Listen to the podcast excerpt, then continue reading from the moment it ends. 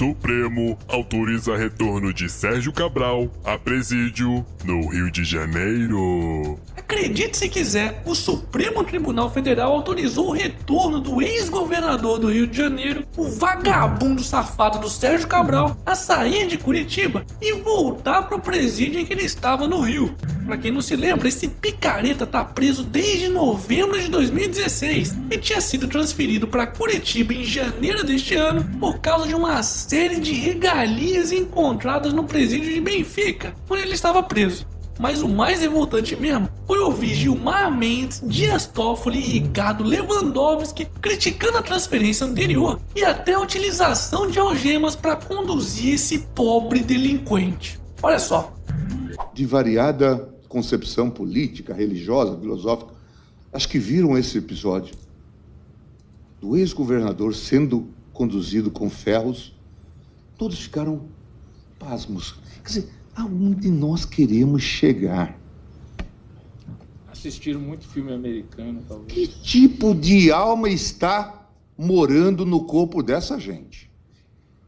E aí, nesse caso, ministro, se Vossa Excelência me permite, não eram só algemas que atavam os punhos, mas algemas que atavam os punhos e os pés. Os também, pés? E os pés? De uma forma Não, é- absolutamente é- é- inusitada. é- Não pode, porra! Tá com peninha desse filho da puta, é? Leva pra casa, seus arrombados!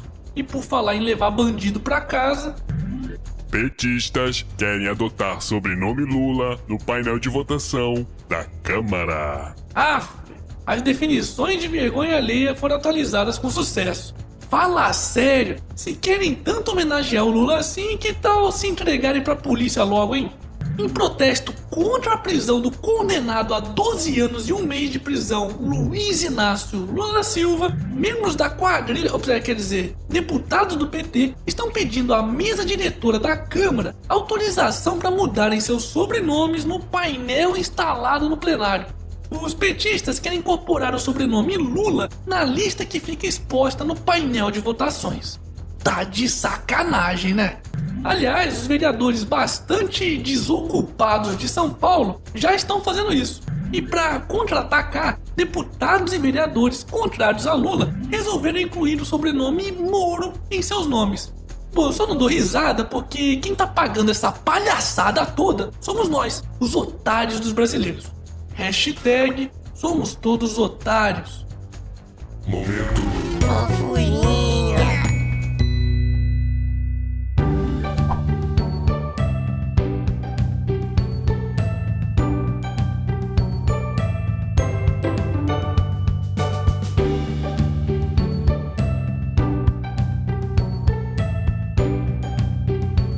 Mas que pandinha filha da puta, hein?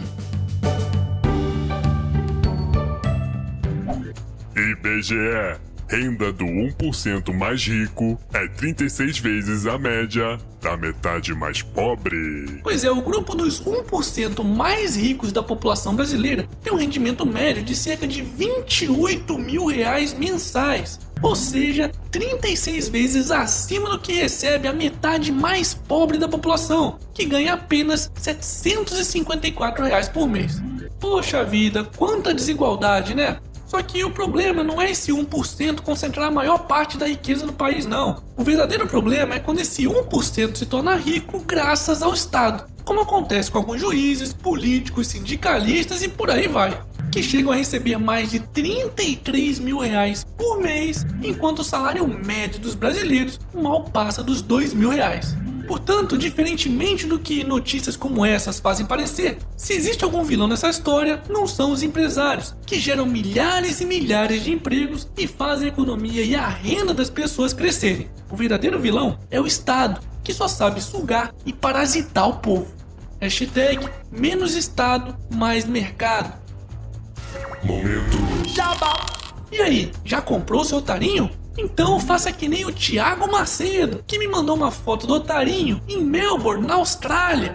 Oh, que legal! O quê? Ainda não comprou o seu? Tá esperando o quê então, pô? Corre lá na lojinha. Eu vou deixar o link aqui na descrição do vídeo. Quero receber mais fotos, hein? Tribunal autoriza Correios a cobrar taxa por encomenda entregue no Rio. Pois é, além de serem assaltados pelos bandidos, os cariocas também serão assaltados pelos Correios, já que foi suspensa aquela decisão que impedisse lixo estatal de cobrar a tal taxa de emergência excepcional, conhecida como EMEX, sobre encomendas destinadas ao Rio de Janeiro. Bom, esse nome bonitinho aí é para definir a cobrança de uma taxa extra de R$ reais por encomenda devido ao alto índice de roubo de cargas que os Correios vêm sofrendo na região metropolitana da capital fluminense. Tá de sacanagem, né? E vale lembrar que no mês passado os Correios já tinham elevado abusivamente as tarifas do SEDEX e do PAC para todo o país. É por essas e outras que eu sempre digo: tem que privatizar é tudo. Ou alguém aqui em sã consciência ainda acha que o Estado algum dia vai conseguir ser um bom gestor? Hashtag privatiza tudo. E para finalizarmos essa edição, Tartaruga foge e é encontrada nove meses depois a 200 metros de casa. Uh, seria uma tartaruga ninja? é mesmo, é. Santa Tartaruga! Acho que essa tartaruga foi longe demais, viu? E esse foi mais um Otário News com as principais notícias do dia.